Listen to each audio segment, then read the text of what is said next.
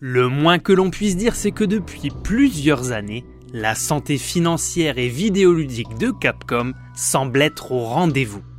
Fort de nombreuses licences à succès qu'il s'est exploité et laissé reposer pour les sortir au moment opportun sur les bons supports, le géant japonais semble être aussi parfaitement rentré dans la nouvelle génération de machines.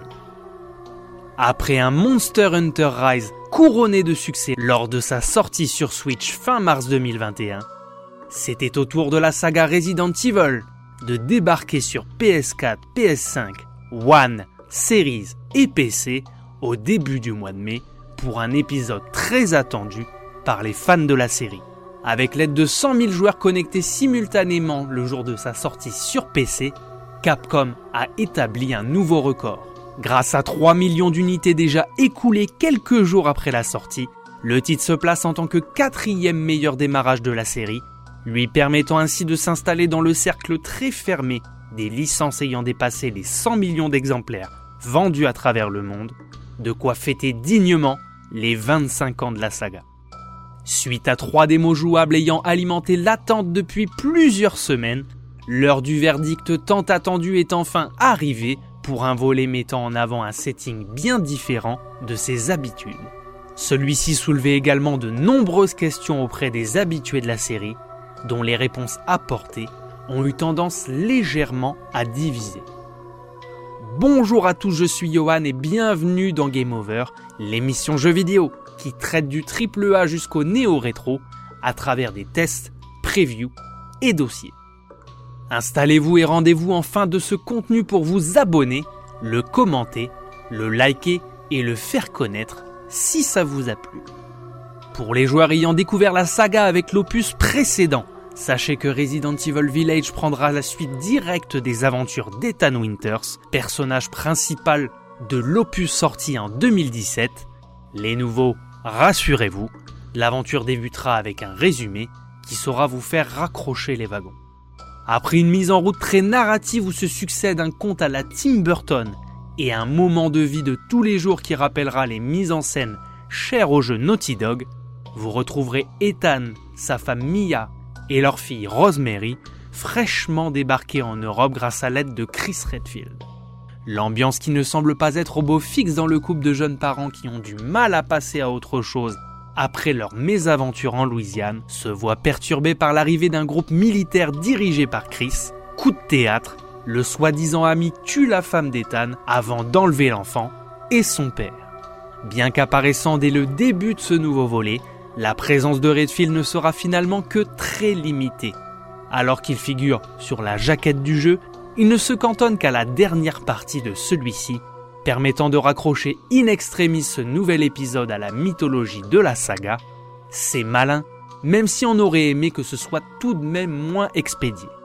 Par une péripétie dont vous ne connaîtrez l'existence qu'en fin d'aventure, Ethan Winter se verra livré à lui-même dans un village enneigé d'Europe de l'Est.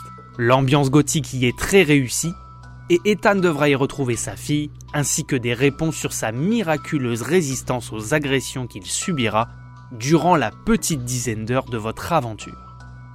On l'avait vu venir lors des différentes démos jouables, votre avatar va en prendre pour son grade, et c'est peu de le dire. Tout cela sans jamais perdre la main sur son objectif, ou presque. Avec une mise en scène excellente, l'histoire se rythme par quatre grandes phases aux ambiances bien différentes, renvoyant à l'atmosphère d'anciens épisodes de la saga ou à de nouvelles expérimentations de la part de Capcom. Toutes tiennent la route individuellement, non sont quelques petits défauts, n'étant rien à côté du final où les développeurs ont poussé les curseurs à 2000% dans le côté série B de la saga. Avec ce huitième épisode, cela fait désormais 5 volets que ça dure. Doit-on finalement être encore surpris par ce résultat? Pas si sûr. Quoi qu'il en soit, même s'il répond à la plupart des questions posées par l'épisode 7 et le début de celui-ci, D'autres vont survenir pour un futur certainement déjà en pré-production, qui sortira milieu fin de génération actuelle. Ce prochain volet sera-t-il à cette nouvelle trilogie ce que Resident Evil 6 fut à la deuxième de la saga débutée par l'Opus 4 Le final du jeu arrivant comme récompense à tous ceux qui attendaient de l'action frénétique pourrait bien indiquer la tendance. Dans ce nouveau volet, la saga tente une nouvelle approche avec un environnement plus ouvert que par le passé. Cette zone de jeu très réussie, véritable hub de l'aventure, se tiendra dans ce fameux village froid et macabre qui se décloisonne au fur et à mesure de votre avancée dans l'histoire. Pour la faire avancer, vous devrez visiter dans l'ordre le désormais célèbre château de Alcina Dimitrescu et ses trois filles, la très angoissante maison Beneviento, à coup sûr la partie la plus novatrice et angoissante du jeu, le lac artificiel de Moreau avec ses moulins, la forteresse, et pour terminer, l'usine d'Eisenberg. Chacun sont réussis, même si la palme revient au château et à la maison Beneviento. Le lac se passe en extérieur, la forteresse et l'usine, eux, dénotent clairement par rapport au reste du jeu. Une carte vous permettra de ne manquer aucun des nombreux trésors facultatifs que ces lieux abritent.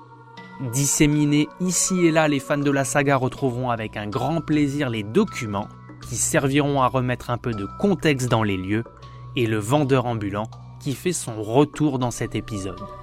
Le duc, c'est son nom, vous accueillera les pieds à l'air et la bedaine au vent à l'arrière de sa calèche dépliée en bazar mobile. Bien plus bavard que son homologue de Resident Evil 4 qu'il semble connaître, il invitera rapidement à revendre vos trésors, upgrader votre équipement et même acheter des munitions directement sur son étal, le rendant bien plus complet que son homologue d'antan. En termes de stuff, les habitués de la série pourront remarquer que jamais dans la série vous n'aurez été équipé aussi rapidement que dans cet épisode. Passé 1h30 de jeu, vous serez déjà en possession de votre premier fusil qui ne manquera jamais de munitions, une aubaine pour les mordus d'action. Même si le jeu tente de vous faire croire à plusieurs reprises le contraire, jamais vous ne tomberez en rate de cartouches grâce aux différents ennemis qui en dropent de manière régulière après les combats. Côté arsenal, plusieurs revolvers et fusils seront disponibles ils sont tous upgradables grâce à des pièces détachées et leur feeling est correct sans égaler toutefois celui de certains épisodes. Seul le lance-grenade vous procurera le fameux sentiment de puissance, y compris face aux adversaires les plus coriaces.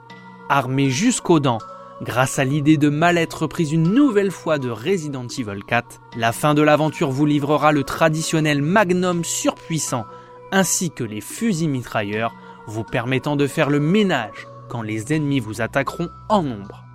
En lien avec ce grand Manitou du troc, une nouvelle activité de chasse débarque dans cet épisode, surfant sur la grande tendance du crafting, apparue depuis plusieurs années dans la sphère vidéoludique. Ces activités vous seront utiles pour améliorer votre résistance et autres compétences en massacrant un peu gratuitement les pauvres animaux vivants du village.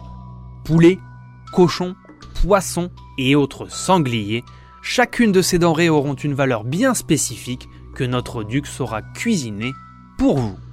Soyons honnêtes, en mode de difficulté standard, la possibilité incluse dans le jeu s'est révélée totalement inutile. Leur revente auprès de lui vous octroiera toutefois quelques deniers supplémentaires pour faire vos emplettes. Ces dernières semaines, vous avez été nombreux à vous abonner à l'émission, Merci à tous ceux qui ont rejoint la communauté et bienvenue à tous. N'hésitez pas à en parler autour de vous. Ici, on peut discuter sereinement dans les commentaires. Je répondrai à tout le monde. Il y a déjà bien longtemps que la série s'est éloignée de ses racines Survival Horror.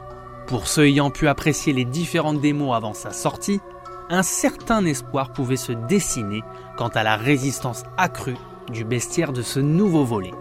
Les fameux licans qui semblaient tant à l'épreuve des balles se révèlent finalement être rapidement réduits à de la chair à canon, tant vous serez suréquipé dans le mode de difficulté standard. Restant très rapides et mobiles, ils ne résisteront pas longtemps à votre arme de poing de base, dont vous aurez monté rapidement la puissance de feu. Après trois tirs dans la tête au pistolet ou une balle de fusil sniper, aucun ne viendra se relever. Ce bestiaire varié incluant également gargouilles, morts-vivants et autres créatures issues de contes d'épouvante européens est en tout cas très réussi et pas moins affamé de chair humaine. Ce Resident Evil qui opte pour cette identité clairement réussie a en lui un petit côté Castlevania dans l'univers qu'il propose. Les développeurs ont de plus réservé quelques surprises dans le dernier tiers du jeu, mais qui trancheront en revanche avec le bestiaire suscité. Garni de checkpoints, de sauvegardes illimitées, de munitions en abondance et invitant à très peu de backtracking vu la taille de l'inventaire du joueur, ce dernier épisode de la franchise n'a plus grand chose de survival, lui non plus. Même la peur que pouvait engendrer un avatar sous-équipé a disparu au profit d'un titre orienté action teinté d'horreur, complètement assumé. Dans Resident Evil Village, les rares énigmes du jeu coulent de source et vous demanderont de faire preuve de peu de réflexion.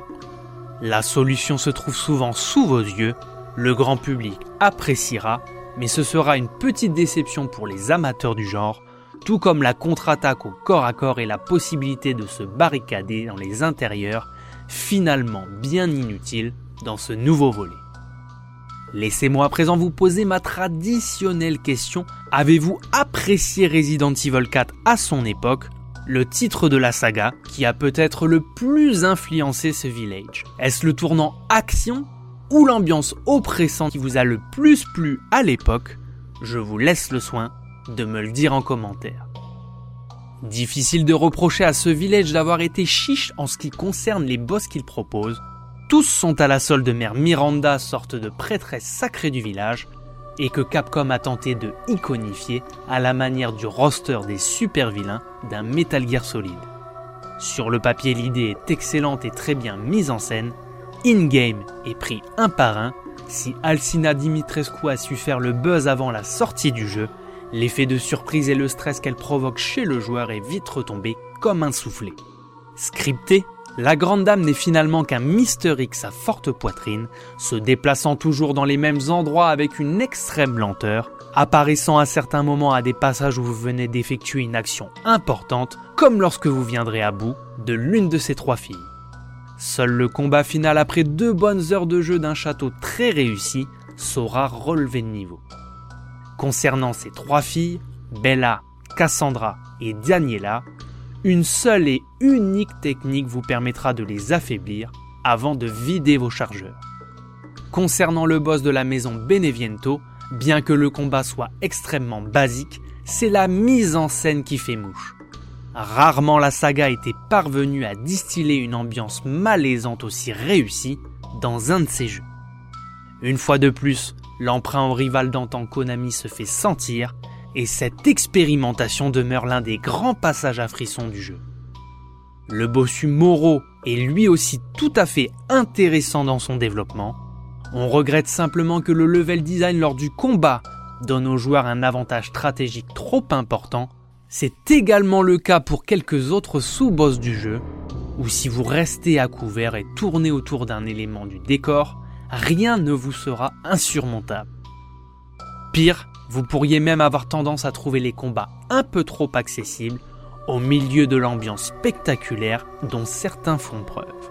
En toute fin de jeu, le combat contre Heisenberg en est l'exemple parfait, facile, un peu hors propos, mais avec une mise en scène exceptionnelle.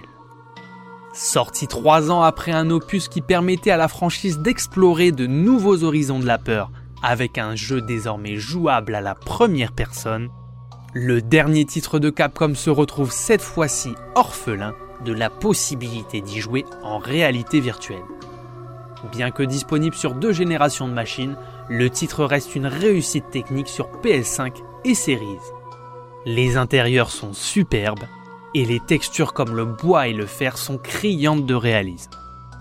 Les détails sont nombreux Malgré une physique des objets quasiment absente dans les environnements, le titre tourne comme un charme en 4K à 60 fps sur les machines de nouvelle génération, avec toutefois quelques poppings d'éléments du décor en extérieur.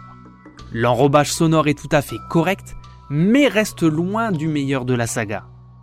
Seul l'excellent thème principal et celui de la safe room du duc sortent vraiment du lot, rappelant une nouvelle fois le quatrième volet de la série.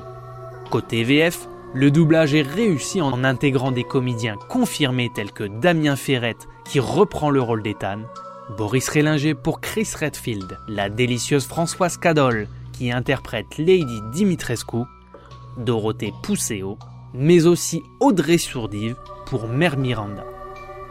Si Resident Evil Village ne réussit pas tout ce qu'il entreprend et que l'effet de surprise du jeu à la première personne appartient désormais au passé, il ne reste en non pas douter un bon épisode de la série qui consolide les acquis en tentant d'y ajouter de nouvelles choses.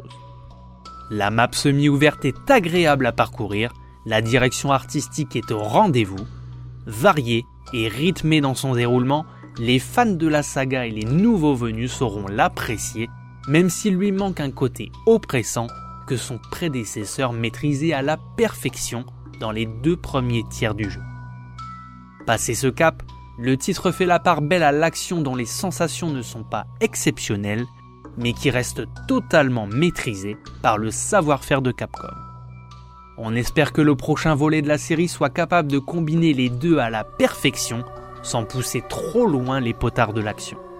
Espérons que les personnes à la tête de la série s'en souviennent à l'avenir pour ne pas se perdre en route et verser dans la facilité comme cela avait pu être le cas dans le sixième épisode. Tout a été relativement équilibré et varié pour faire de ce nouveau volet un titre solide qui saura plaire au plus grand nombre malgré quelques défauts. Voilà, c'était Game Over, n'hésitez pas à vous abonner, à commenter et à liker ce contenu si vous l'avez apprécié.